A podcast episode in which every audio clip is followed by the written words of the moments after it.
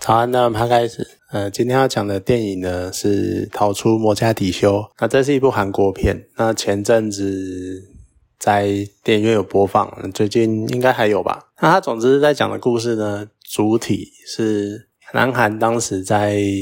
索马利亚这个城市，呃，索马利亚这个国家。要进行一些外交来往、外交活动，因为当时南北韩分开分裂嘛，然后南韩要在国际寻求盟友，所以要找人结盟这样子。那所以他们，那他在描述的是在索马利亚这个国家，那南韩当时的南韩大使在摩加迪修这个首都，然后进行一些外交活动。那当时呢，刚好索马利亚发生了内乱，就是叛军进攻了。首都，然后所以非常的混乱，然后叛军也在攻击外国人这样子，所以他们开始，所以那个时候南韩就想要撤出，那刚好呢，很凑巧的，诶，其实也不算凑巧，反正就是当时北韩呢也在那边派有大使，所以因缘际会，因为要一起逃出来，所以。因为要逃出来，那两边都有各自的难处，所以他们就一起合作，然后试图想要逃出索马利亚这样子。那看完这部电影啊，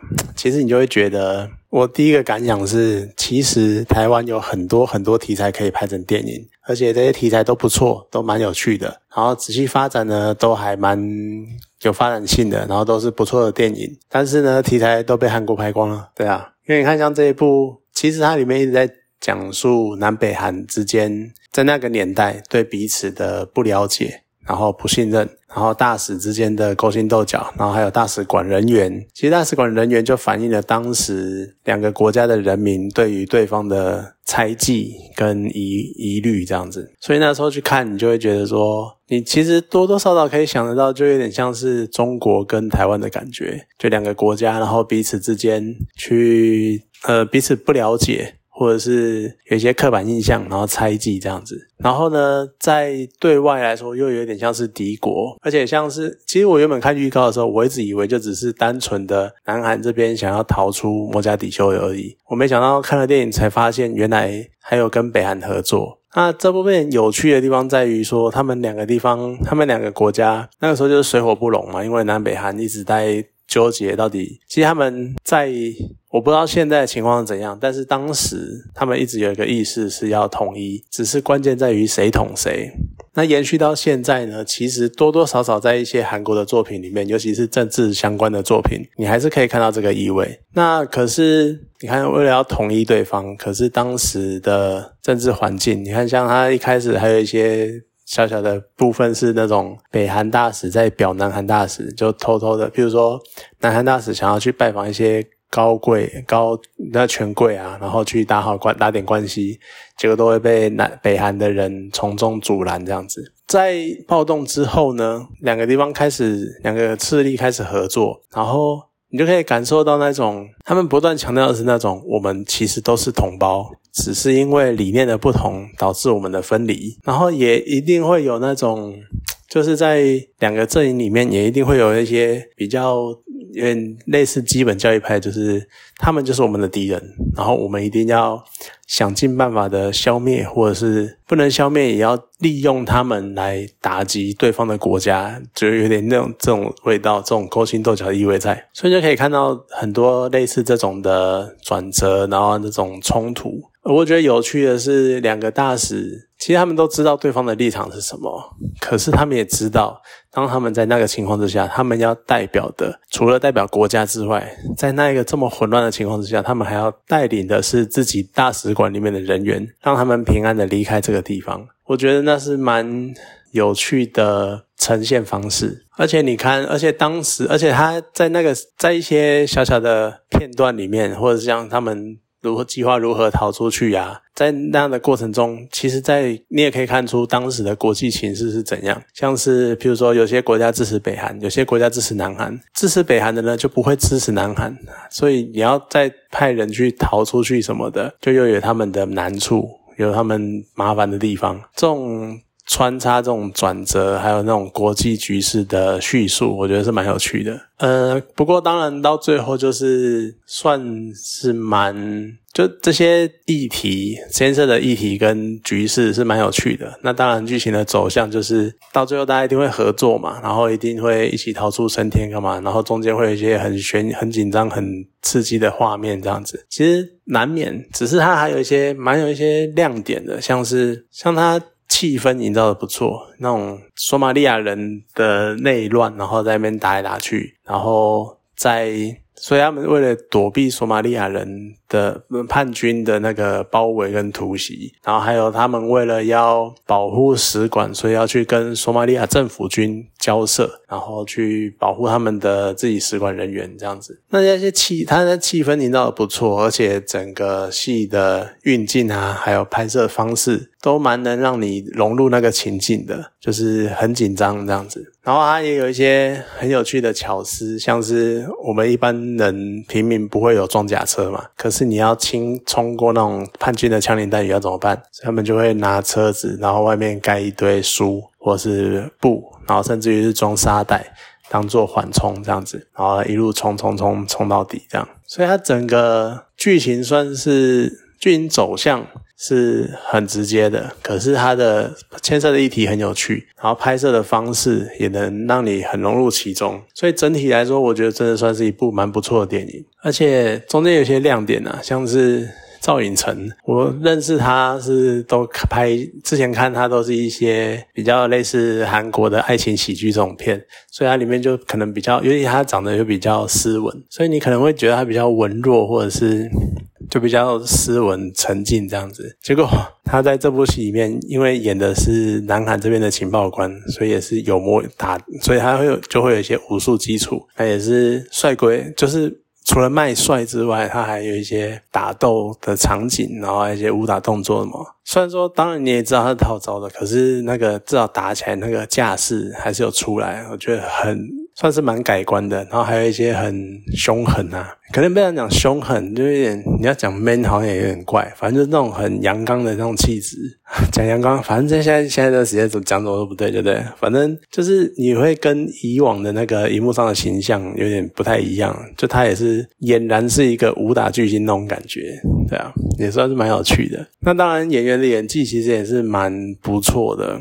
就是像南北韩这边的使馆人员啊，有有富人有小孩，然后他们那种流露出来那种恐惧感，还有就是在看到一些场景，像是大使在最后看着某个人的牺牲的时候，他脸上的表情也是很，你可以看得出来他那种惆怅跟那种遗憾，还有一种。就是那种原本以为会平安的逃出去了，但是又有人牺牲，然后那一种还还有要一肩扛起所有人的安危，然后稳定说当时的局势这样子，就是那个表情完全展露出这些没有不用言语就可以表现出这种情绪跟感情，我觉得算是蛮厉害的。然后你看，像很有趣的，就是也算是无奈吧。就是你看到最后，他们从头到尾，从一开始的猜忌，然后到南北韩之间的猜忌，然后到为了要生存而合作，而在这个合作的过程中，又因为彼此之间的互相扶持跟帮助，所以又多多少少产生了一些患难见真情的感觉。可是你到了最后要下运输机，你又要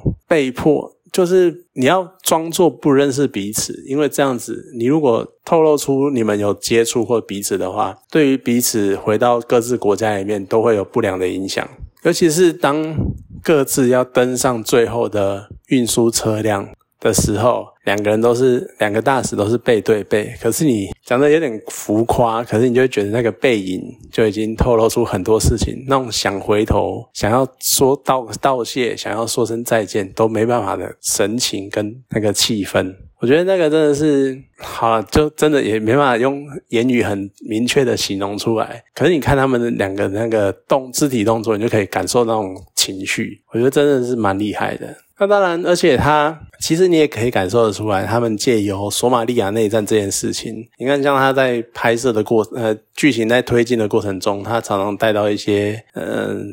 巷弄之间叛军的打斗啊，然后甚至于还有那种索马呃索马利亚小孩拿着枪在那边挥舞干嘛的。然后开枪之类的，你就会觉得说，他其实也是在透露那一种反反有一种反战的那种气氛，就像就是要透露出那种我们不想要像索马利亚这样子发生内战的那种情绪，跟那个想要就是你觉得导演有这种意思，想要告诉看这部片的人，尤其是因为它是韩国片嘛，可能想要告诉南韩的人民，就是战争是很恐怖的，尤其是内战，你看连着小孩。都要抱着枪，然后随时，甚至于连小孩都变得非常的暴虐，然后，然后开枪，然后当连小孩掌握权柄的时候，都会变成很可怕的人，这样子，就是他不断的类似借由画面跟剧情在透露这种想法。我觉得这是一部非常的反战，然后又想要。表达那种统一的那个这种长久以来的意念的感觉。那回到一开始我讲的，就是你看，其实南北韩的局势，你拿来跟中国台湾比，好，当然南北韩他们的国力可能虽然没有到伯仲之间，但是可能也没有到中国跟台湾的差距这么大。但是你看，也是那种两国对两国对峙，然后在异乡，然后互相就是在互异乡的时候，我觉得到那个。面临危难的时候，那个已经不是那种什么我们要不要统一，或者是我们要不要就是，或者是接受你会不会等于我要跟你统一，或者是屈服投降那种程度，那个已经不是那个样子。那个单纯就是人愿不愿意放下成见去帮助另外一个人，即使是那个人跟你是敌对那种程度。这个当然听起来很高大上、很理想化，干嘛？可是我觉得那个就是一种人性跟超越国界、超越阵营的。道德感吧，我觉得有点到那种层面。哎看台湾能不能拍类似的片？其实这题材台湾也可以拍得出来，而且面临外交困境，就你电剧里面所有的要素、所有的场景、所有的什么东西，其实台湾都都有。这个题材台湾都有，然后都可以去套一个电影出来。但是，一来你看你现在要去拍，你就别一定会被讲说是学嘛。再来是你为什么没有想到要去拍？而且更进一步的讲，就会变成说，我觉得有的时候对于阵营跟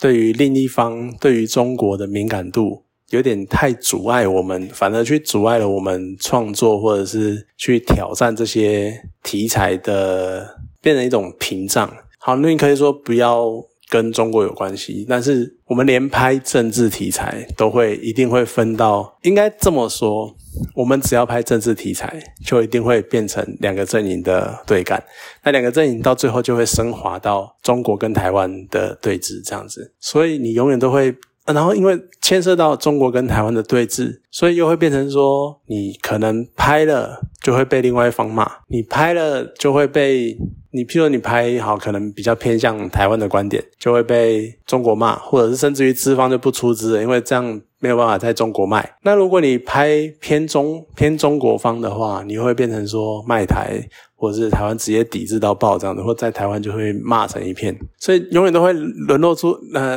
陷入这样的困境。我觉得这已经不是，我觉得这是市场的接受度问题，是你的观众能不能去以一个抽离这个情绪，以一个第三者的角度单纯去看这部作品的那种感觉，甚至于你可能可以感同身受，但是你不用把自己放得太深，就有点像是那种人家韩国都已经可以把这件事情。拿来当做一个题材，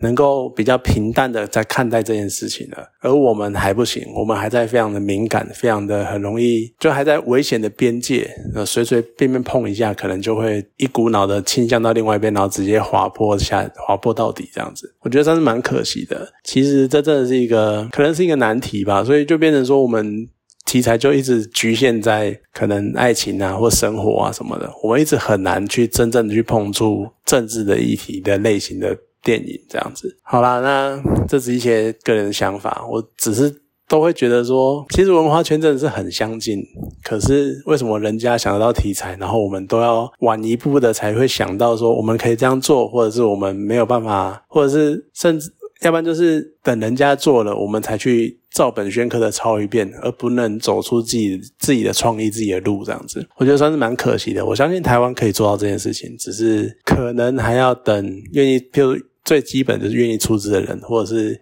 一些愿意这样做的人出来带头吧。好了，那今天这部电影就讲到这边，好，谢谢大家。